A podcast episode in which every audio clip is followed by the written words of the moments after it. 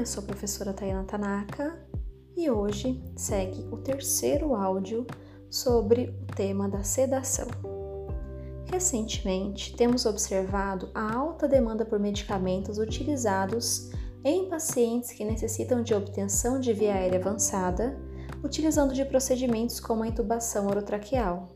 que faz parte do tratamento de suporte para os casos mais graves ou refratários de insuficiência respiratória aguda na Covid-19.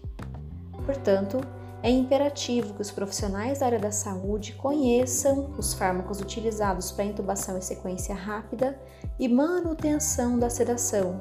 compreendendo os aspectos relacionados ao mecanismo de ação desses fármacos, o efeito terapêutico esperado, efeitos colaterais e doses de manutenção e ou indução.